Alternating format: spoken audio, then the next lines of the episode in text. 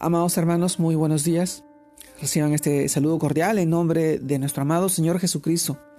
Y en esta oportunidad, permítame compartirles la reflexión de hoy día, el cual se titula Una mirada de amor. Primera parte. Y esto nos lleva al pasaje del libro de Mateo, capítulo 6, verso del 22 al 23. Y esta nos dice, la lámpara del cuerpo es el ojo.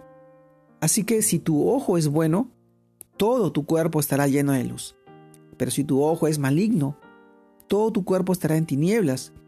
Así que si la luz en ti hay, si la luz que en ti hay es tinieblas, ¿cuántas más tinieblas? Mateo capítulo 6, verso del 22 al 23. Amado hermano, una mirada de amor. Primera parte es el, es el tema de hoy día.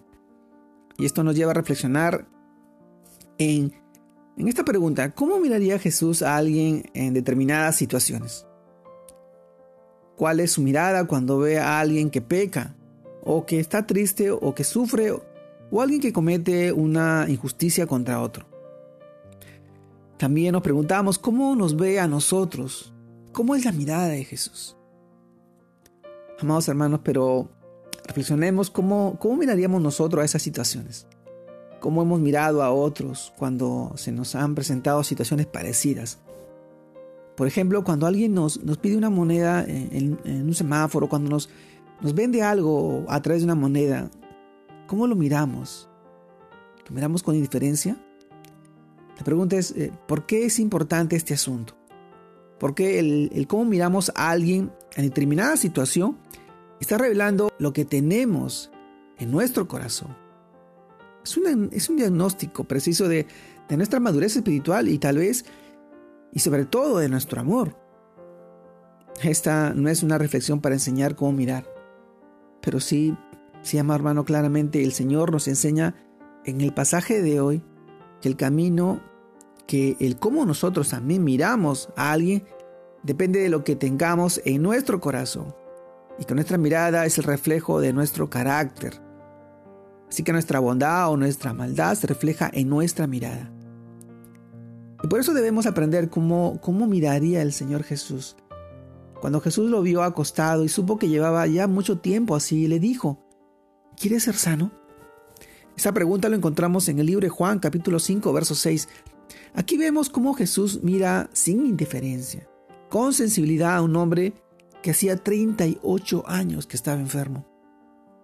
También podemos leer en Mateo 9, capítulo, capítulo 9, verso 36, y al ver las multitudes, tuvo compasión de ellas, porque estaban desamparadas y dispersas como ovejas que no tenían pastor. Amado hermano, entonces podemos concluir que el Señor, que nuestro amado Señor Jesucristo miró con compasión y sensibilidad a todo el que tenía enfermedades, dificultades y además reaccionó a las necesidades de, de las personas Jesús no es indiferente a la situación por la cual nosotros estamos pasando hoy en día.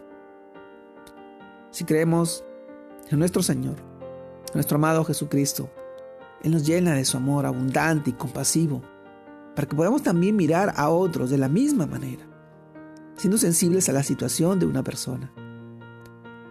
Pero también podemos estar seguros de que Cristo ya puso su mirada en nosotros y conoce nuestras dificultades y no se quedará quieto sino que después de mirarnos vendrá a sanarnos, pues no dará pues no dará pie al rebaladero, ni se dormirá el que te el que te guarda. Esto lo encontramos en el libro de Salmos, capítulo 121, verso 3. Amado hermano, una mirada de amor es la que nos brinda todos los días nuestro amado Señor. Su omnisciencia y su omnipresencia está en todos lados y tú lo tienes que percibir.